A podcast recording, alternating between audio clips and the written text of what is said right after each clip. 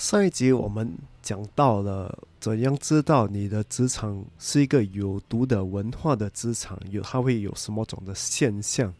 这一集我们就会讲到我们如何在工作之后可以做什么东西来帮我们充电，因为有些时候在这些有有毒的职场文化里面，你很少有机会来避免一些有毒的这些现象。啊，可能是你的同事，可能是你的老板。可是我们做工之后，可以做一些什么习惯来保护我们自己？想知道对联的话，你就不能错过今天的少年危机。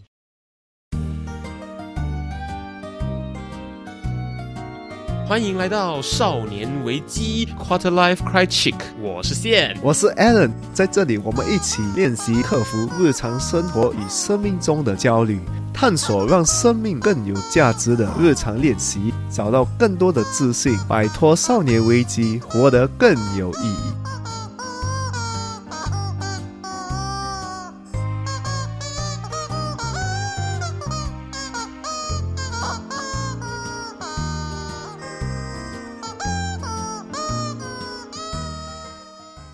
我们在坊间呢，每次在谈到如何发现你有这些症状的时候，举个例子好了，就是当你发现你的乳房有肿块，可能会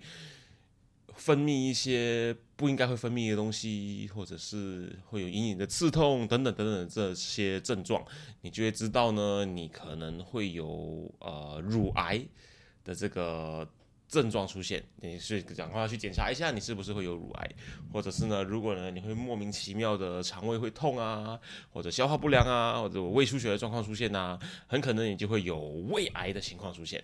可是呢，你会发现坊间的这些教你如何辨识说你是否有癌症的这一些指南呢，他没有告诉你说，如果万一假设 touch wood 你有癌症的话。你应该做好什么样子的心理准备去面对它？只告诉你哦，你如果有这个、这个、这个的话，你可能会有癌症。你听到之后，你就会噔噔晴天霹雳，公公。对这些坊间的指南呢，好像都疏忽了，忘记教大家说，如果万一你发现你有癌症的话，你该做好怎么样子的心理准备。因此，为什么会说到这个？就是我们上一节内容跟大家聊到的，就是如果你在你的工作场合有出现了这样子情况的话。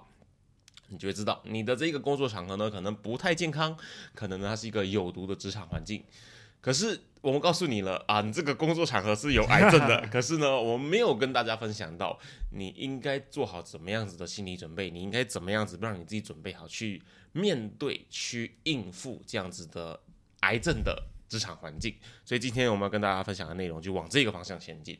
对，因为如果你在这种有毒的职场环境，你其实是很累的，而且很多人也是不知道他们在这种环境，所以他们去这种工作环境之后，他们回家就是已经没有精神做工了，没有精神做任何东西，回家就好像 癌症抗战打赢了这样子，头发掉光光，哦，真的，全身变白，很瘦很瘦。对，然后第二天你又要再回去这个有毒的职场，第二天要去要再去做一次 chemo，再去做一次化疗。对你一直面对这样的话，所以我觉得，如果你一直长期一直这样做的话，我觉得对你身体有造成很多伤害。再加上你又那么累，你去工作，你又要面对一样的东西，你每天一直这样复续的话，一直 repeat 的话，你一天一定会倒，一定会崩溃。对对对对，而且像我们节目秉持的原则就是，你需要先做好心理准备，你需要在心理上先准备好，你才有办法真正的采取有效的行动。对，所以我们。今天就会讲到，就是如果你在已经在有这种有毒职场里面了，你在外面就是你自己的工作之后的时间，你能做的一些东西来帮忙你去打仗吗？嗯，去打仗，去应付，去应付啊，去应付这些。问题。去跟他长期抗战，然后你要拿他动画化或者漫画一点的话，就是让他在头上绑一个头巾，红色的，然后打一个结，上面写着“必胜”两个字，胜利，胜利或者是毅力、强悍，各种各种很 powerful 的一个词在你额头上面，或者你用英文的那个呃 context 的话，你就会是说把外套拉起来，然后说 “brace yourself, winter is coming”，这个大概是三五年前的梗，如果大家听得懂，就知道在讲什么。对，所以就是我们知道要懂得保护自己，也要知道如何懂得正面的应付这样子的状况。有一句话说的就是，我们从来不惹事，可是呢，也从来不会怕事。就是如果这个事情不是惹我惹出来，可是刚好烧到我头上的话，我也知道怎么样子去应付它。嗯我知道很多时候很多人在这种环境不是他们要的，嗯，离开也是要一些时间。如果他们是主动创造出 drama 的那个人，他应该不会再听了，他应该不会来听少年危机，他应该会听别的内容，因为那个心理状态就不对。对对对，可是有些人他就是很不幸运的，就是在这种公司、嗯，也很难出去，因为可能因为现在找工作比较难，对什么。所以你在里面的时候，我们就是会帮你给你一些 tips。你在工作以外的时间，你能做什么来帮你自己的精神状况会比较好一点？即使你马上说我要采取行动，马上说我要换工作也好，这个过程还是会需要一点点时间的。像大部分公司都至少会有所谓的 one month notice，至少会需要一个月的时间。所以你真的是真的真的忍不住了，你最少都还得再忍一个月。对你们一个月，而且这一个月可能在你公司里面有很多不一样的状况会发生对，更毒的状况。嗯嗯，所以如果你已经就是你本身已经准备好的话，你面对这些，你不会被它影响的太多。对，你像有些人就会觉得说，哦，你已经没有要工作了，那我不用对你太客气了，因为我之后不用跟你相处了。有些人会这么想，有点可怕。哦，对对对对对，有些人真的是这样，但有些老板趁你要走的时候给你更多。对对对，哦，啊，你没有完成之后，他就会觉得说，哦，你没有照合约完成你的工作，然后不给你遣散费等等的状况都有出现过了。你追踪我们的 Instagram 了吗？如果还没有的话，现在就拿出你的手机，打开你的 Instagram，搜寻 Quarter Life dot crichick c r i c h I C K Criching，对，找到那只鸡，嗯，然后把那个蓝色的追踪按钮按下去。按了吗？按了吗？很好，我们继续。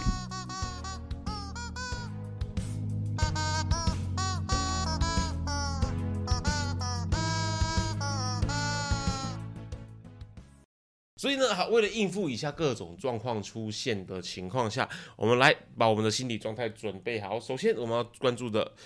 这个该做好怎么样子的心理准备来面对有毒的职场环境里面的 Alan 整理出来的第一个重点是该怎么做呢？就是把工作留在公司，因为在这种有毒职场文化，有时我们需要在工作之后的时间还继续工作嗯，啊，就是我们讲的 OT 啦。对对对，因为在这种文化，每个人都 OT 的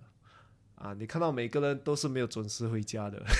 都是很迟才回家，这个就会造成很多 burn 啊因为我们需要集中在工作。我们已经一天花了八个钟来集中在一个工作，你还要花十二个钟，可是十个钟，那个人一定是很累的吗？你一天一半的时间都被消耗掉了。消耗不用紧，我相信一个人他不可能以八个钟来集中在一个事情。你诚实面对自己啊！其实你说你上班八个小时，你真正有在有效率的自生产事情、有效率的集中精神的部分，大概也只有三个小时而已。我相信，如果工作时间比较少的话，我觉得人家会更有产能。你给他做十个钟，他都已经那个 engine 坏了，就是一个车你驾十个钟，那个车已经很累啊，你还逼他啊？如果你没有跟他打 U 的话，他一定完的嘛。那烧坏给你看。对他就会烧坏。因为可是我们知道加班是难免的嘛，所以有时候说是工作太多，有时候是我们自己的那个做事情速度太慢，有时候呢又会是因为我们不熟悉这个 project，可能是我刚刚接手这个东西，我很不熟悉很多东西，所以花了很多时间去查，说哦、这个东西我要怎么做，那个东西我要怎么做，等等等等这些事情，所以哎加班超时的因素很多，可是我们要知道，就是如果你真的要加班，真的要超时的话，还是像这个重点里面讲到的，你就把它做完。留在公司把它做到完为止，然后呢，好好的把它丢在那边，然后回家。回家之后就不要再去想它了。对，我觉得很多时候，如果你把工作带回家，哇，是最惨的事情。尤其现在这个疫情，你工作就是在你的家，嗯，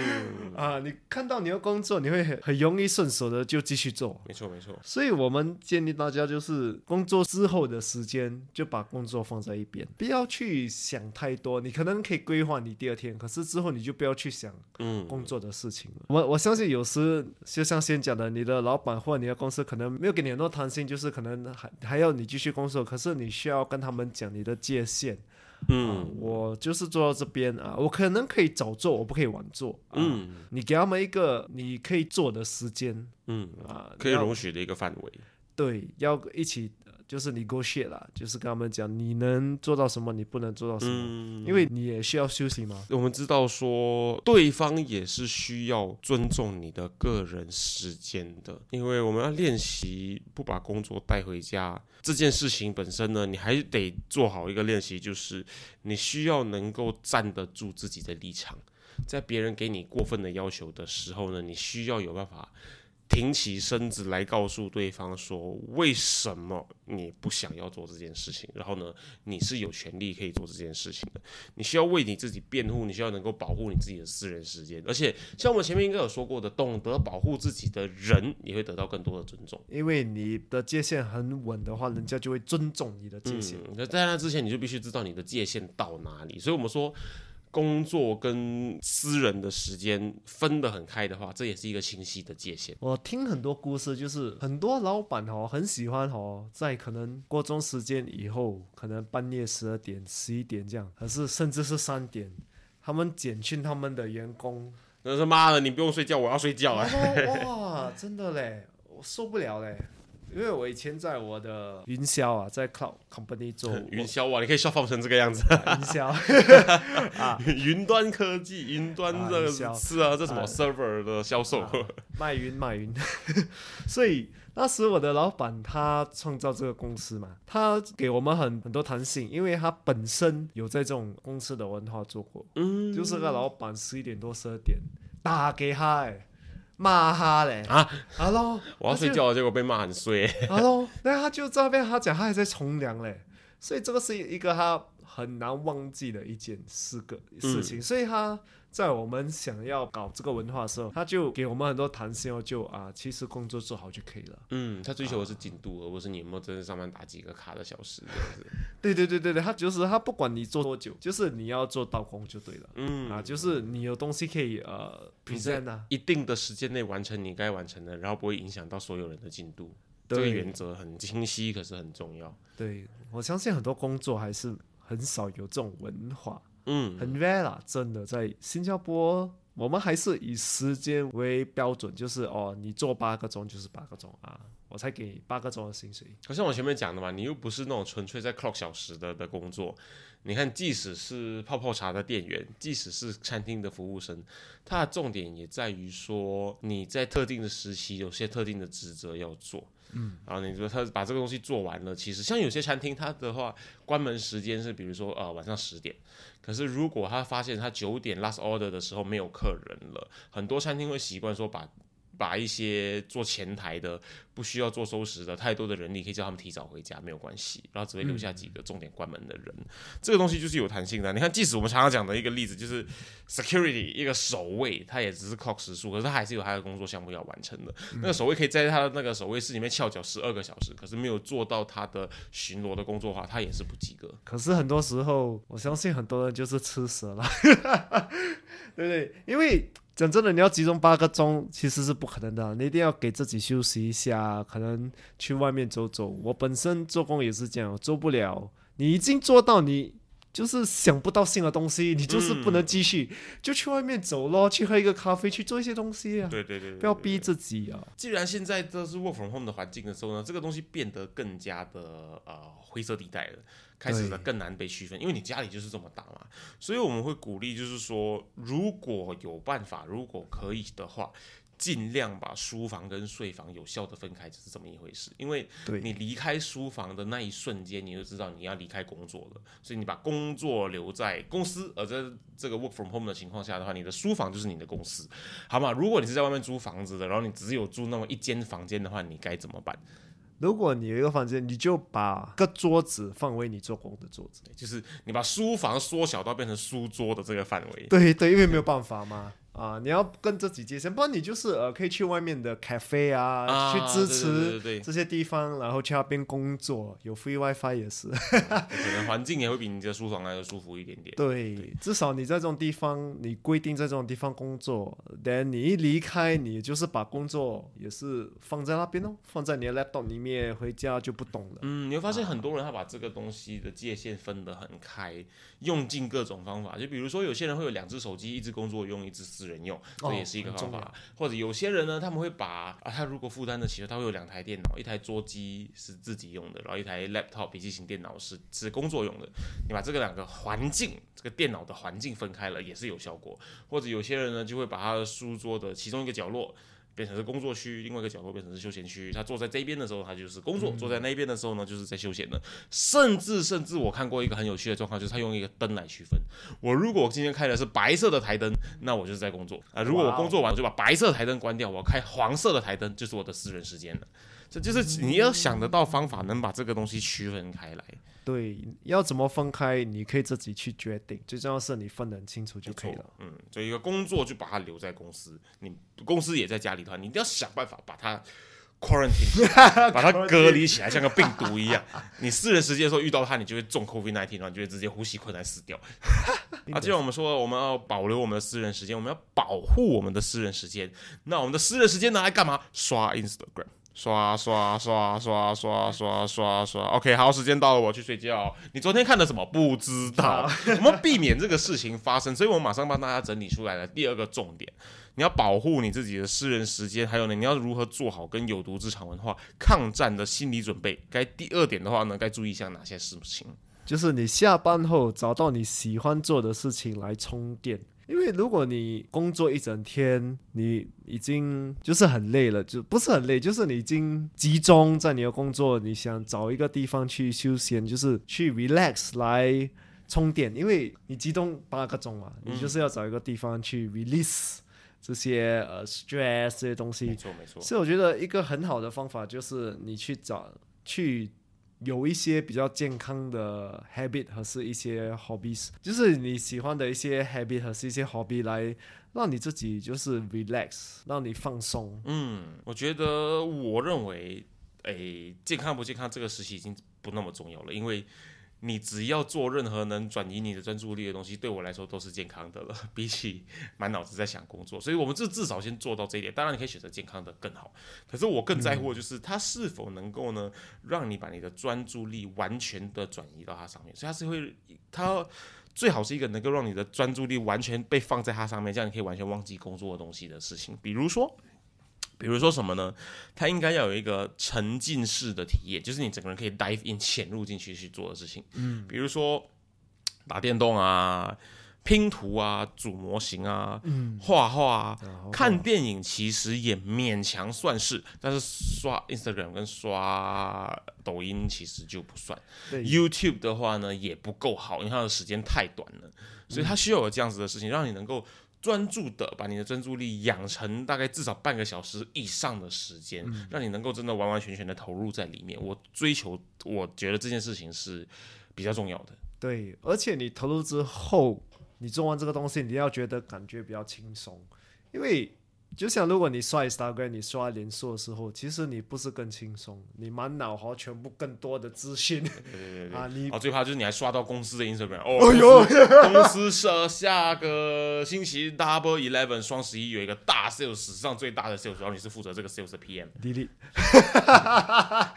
整个 APP delete 掉。所以 delete 掉啊！我看到这种东西哦，我有很反感的嘞，会哎呦，怎么还是工作？对对对对对，所以我不建议大家就是用呃 Instagram、脸书，它是你可以用，可是你不可以用太久。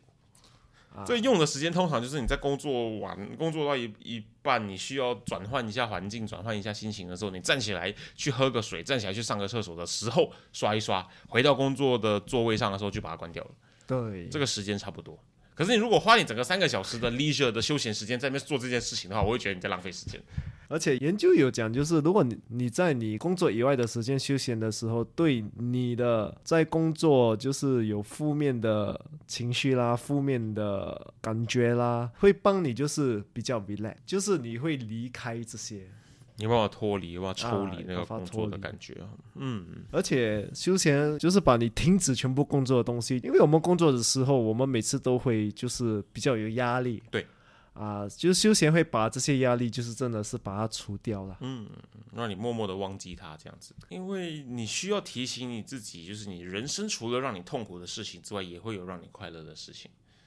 所以痛苦的事情大部分应该讲的都是工作嘛，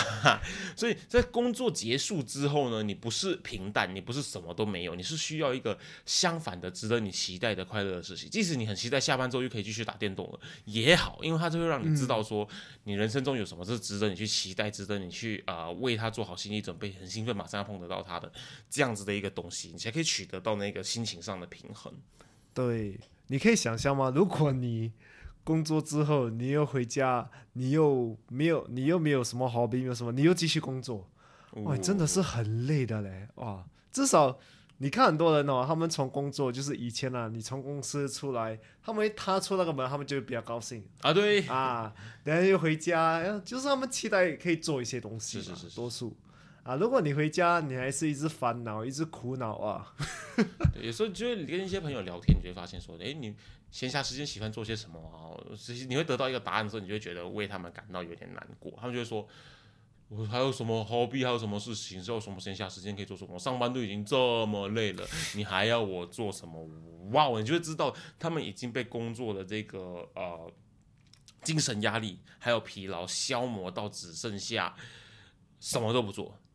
可是你觉得他们真的是什么都不做吗？屁嘞！我觉得他们肯定是躺在床上刷 Instagram，然后忘记他在做这件事情。你也可以做别的事情，就是你可能可以坐在那边，就是深呼吸，你可以发呆。我觉得发呆 是一个很好的 hobby。嗯，啊，其实发呆是很难做的一件事情，因为我们现在一直刷 Instagram、刷脸书，太多东西会吸引你的注意力了，要要能够真的发呆，其实是非常不简单的。对你发呆，然后你就会让你的脑就是自由的发挥。诶，我怎么会想到这个东西？嗯，啊，让他去就是平静下来，是啊，你也会了解你自己多一点。哦，我发呆怎么会想到这些东西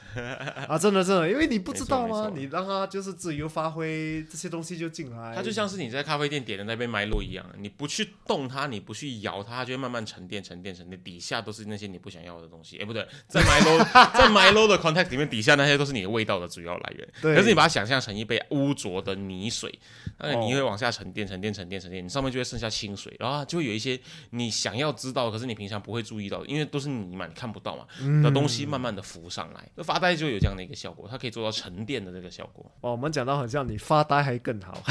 我真的是觉得发呆比你不知道为了什么去刷 Instagram 来的有效啊！对对对对，不是我要攻击 Instagram，我也很常刷 Instagram，可是我就觉得这个东西真的很浪费时间，真的很剥夺你的灵魂。Instagram 这种要限制啊，因为这种 A P P 我们每次讲过，他们就是他们要你用它，就是要消耗你的时间。它就是吸血鬼啊，就在吸你的注意力啊，在吸你的精神啊，哦，有够可怕的。所以如果你能可以 limit 这些就比较好，连找一些就是户外的一些活动，就是你可能可以去呃，就是 meditate 啊，你可以去 volunteer，你可以去走走，可以听音乐，去爬山、去散步、去露营、去躲在别人家里外面偷看人家，没没有没有啊没有，什么？至少你的专注力都不在你的手机或工作上面了。对，比较正面的事情就是跟人家互动的事情，我觉得都比较好。偷看人家算跟人家互动吗？这个这 这个这个要叫警察，Hello police！你跟警察互动啊，啊，对对对对对。去喝咖啡。对对对对，那我们要知道呢，就是你自己的时间是你的权益，所以我们马上就跟大家分享我们整理出来的第三个重点，在你面对有毒的职场文化的时候呢，该做好怎么样子的心理准备。我觉得第三个重点，它是一个核心的一个观念。知道员工也是有权益的，因为很多时候这种有毒的职场环境，他们就是要趁机就是 take advantage of employee，就是占他们便宜啊占他们便对宜，因为他们不知道他们的就是权利在哪里。很多时候都不知道。合约哦，来这个是你的合约，来你看一第一页到第十五页，每一页都要签名哦。哦，第一页签名翻签名翻签名翻签名翻，你根本没有看到上面合合约上面在写什么。对，他们只是跟你讲重点哦，薪水几个例这样，可是没有写很多东西。因为很多时候人家也是会想到，如果我为我自己的 vice，可是跟我老板提议的话，就是对抗我们老板的话，我们就是对抗那个公司，而且我们会被哦炒。我一个人对抗整个公司，哎，好厉害啊！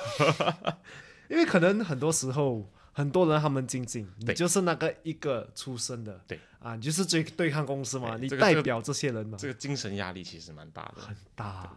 可是你要知道，就是你是没有错的，因为合约上其实写的就是这是你的权益。所以其是你看一下哦，刚刚进入职场的朋友们，你如果这是你第一份工作的话，你想一下，你是不是会有这样子的一个感受，就是因为是你第一份工作，得来不易嘛，非常珍贵，像黄金一样，所以你害怕被公司处罚。嗯，你就觉得说自己如果丢了这份工作，我就完蛋了，我回家被爸爸妈妈骂，我会被同学笑啊，等等等等的。所以你就知道，为了避免这个灾难发生，你就任劳任怨，公司讲什么你就哦，公司讲什么你就哦，公司叫你去死你哦。不可以，不可以，不要去死。对对对对对，啊，你被你公司请，不代表公司要你做什么你就做。嗯，啊，因为有时候他们过了一些界限，你要知道，你就是有权利为你自己提出来，就是哦，够了，我已经 OT 够了，啊，我已经承受不了了。公司合约只是跟你说，你最低限度要每一个星期工作四十个小时，他并没有说呢，你最低限度虽然讲是讲最低限度工作四十个小时，可是呢，我希望你能够把工作完成，来帮助整个团队。所以呢，有些时候难免的话呢，难免说的就是每个礼拜，难免呢，公司可能会需要你每个星期工作六十个小时，希望呢，你可以为公司付出一点，你的努力呢，公司是看得到的。刚刚那一段听起来有没有像是有毒的主管会跟你讲的话？啊，好毒哦，哇啊！如果公司会看到的话，就不会给你六十个小时。对，对合约上写最低四十，哎，你会发现合约上面有写最高多少，这个东西可能是一个盲点，啊，对对对，你自己要懂得设这个标准在哪里。对你自己一定的界限，就像我们刚才讲，要很稳。对你说没有嘛，对不对？你可以去劳动部上面查，劳动部有说最多不可以超过多少个小时的，如果有的话，你就可以用这一条法令来保护你自己。对你就是要懂一些，你觉得如果你自己就是已经觉得，诶，老板像在过分的吃我的时间，过度的用我，然后你就可以去查这些就是 M O M 的 law 啊，就是看他们有没有 against 一些呃 regulation。没错，有没有触犯到一些条例什么的？对，这个很重要，因为以前我也是不知道，嗯以前我就是跟一个老板做工，然后他没有给我薪水，然后问他薪水的时候，他就跟我讲公司没有钱哦，然后你下个月看到他换了一台新车，哇，然后他就进我的公积金嘛，我的 CPF，嗯，然后我就跟他讲哦，如果你没有还我薪水的话，你有进我 CPF 吗？我可以去 MOM 就是告你还是什么，然后他才给我薪水。哦，那就是他拿得出来嘛，只是不想拿而已，他帮自己省一笔钱。对对对，因为他被这个 COVID hit，可是他也没有事先就是跟我谈什么啊，就是我一直问他，跟我讲下个月会给你，下个月会给你那这是哪个工作？送学生的哦，那个工作啊对。去年的工作是对对对对听起来就像非法非法卖猪仔、非法卖外劳的那个工作，哎，我不做这些，哇哇，合法的合法的，对对啊，对，我都是合法的，合法的。对哦，然然后我就觉得我不知道我有这些权利，因为是我朋友跟我讲。嗯。啊，他讲哦，其实还有进你公积金，你可以搞他什么什么。哦，但我才知道，我就哦。哦，所以新加坡法律就是，只要他有帮你那个公司有帮你付公积金的话，你基本上就已经受到那个呃劳动部的法令来保护了，是这样的意思。哦。因为他进你公积金，他们你他就要进你薪水嘛，对对对。对对，对？所以他们就已经保护到你了。嗯啊，所以如果他们进，可是没有进你薪水的话，你其实可以用你的公积金来告他们。这是一个不错的指标，可以去用这个方式来保护自己。当然，我们这种死外劳是没有公积金的啦。哎，很多公司有时很坏，他们是给你薪水不给你公积金，有这样的啊？有这样新加坡法律允许哦。不允许啦。哦，可是有些人因为不是每个人每次都会去检查公积金有没有进是是是这是些啊，但是有些他们真的不知道哎，连三四个月没有进公积金，哦，然后这个时候他们可以去告发那间公司。不懂可以告吗？可是他们就离开了。因为他们有薪水啊，他们他做 opposite，就是我给薪水，我不进你公积金，嗯，省省一笔嘛。对对对，我能省多少钱就省多少钱，这样子的对概念。对，所以我希望各位朋友能够了解的一件事情就是呢。雇佣关系是一个双方合作的合约，你会发现你的那个 employment contract 上面是两方都有签名的。它代表什么？它代表说它是一个双方达成协议，各自要付出一些特定的东西的这个条件。你有你需要完成的 commitment，你有你需要完成的那个付出的分量。公司呢也有需要给你应得的酬劳，因为这个是雇佣关系，不是奴隶制度。奴隶制度就是你被一笔钱卖给这个人了，然后呢，哦你就要为他做任何的事情，而这个钱还不是到你手上，是到把你卖掉的那个人手，上这。个派，这个这个是绑架，所以你要知道，雇佣关系它不是 slavery，那个是奴隶制度。对，所以你不需要付出到一个奴隶制度的程度，你要知道你自己的权益在哪里，因为公司也有需要给你的 promise。对，如果你们觉得你真的是没有权利的话，你就可以去网上去检查啊，去 check 你可以做什么，你可以跟不可以的界限是什么。嗯，啊，你去 check M M 的 law，你去看这些 regulation 啊，因为你清楚的了解这些界限，你才敢跟你的老板谈判，你才敢讲，因为你知道你是对的。嗯，啊，因为你知道这些是事实啊，很多时候我们不敢站出来，有时是因为我们也不知道对，啊。哇，如果站出来的话，我直接会不会被炒？哇，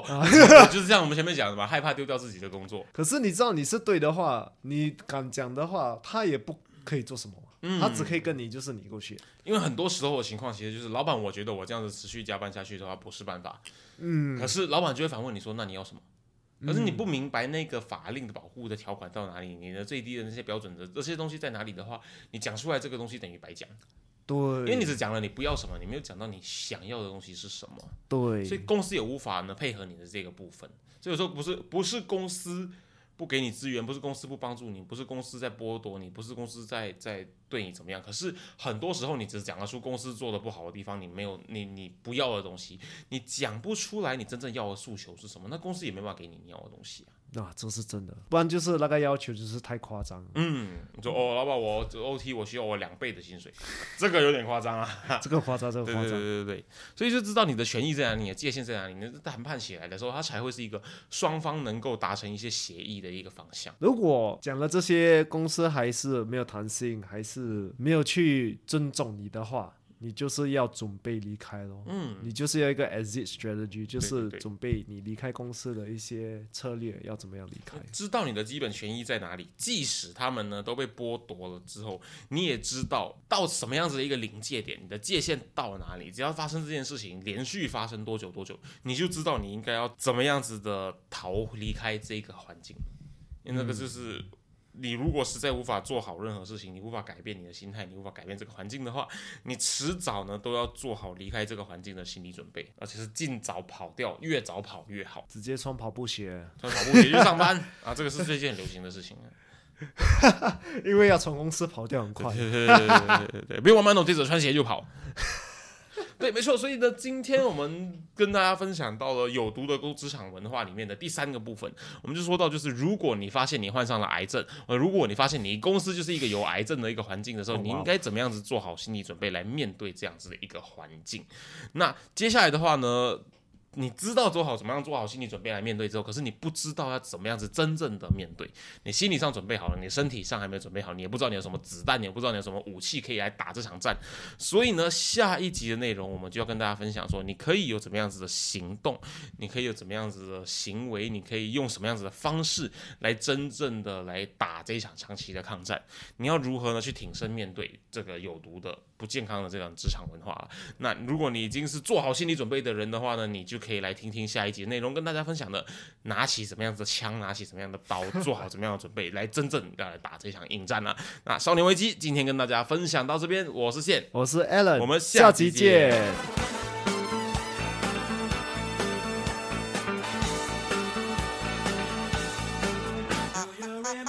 如果今天的内容让你有任何收获的话，我们强烈鼓励你在 Instagram 上面分享你的收获，因为呢，与别人分享的时候呢，会让你的大脑重新整理学到的内容哦，这样会让你印象更深刻的。分享的时候记得 tag 我们 at quarterlife dot q u a t r i c 让我们看到哦。当然，如果你害羞的话，也可以 PM 我们。有任何疑问或是有任何想要探讨的主题，都欢迎你与我们联系。可以在 Instagram quarterlife dot cry chick 联系我们，或者是呢 email 到 quarterlife cry chick 没有 dot at gmail.com quarter life c r i c h i c k crichick at gmail.com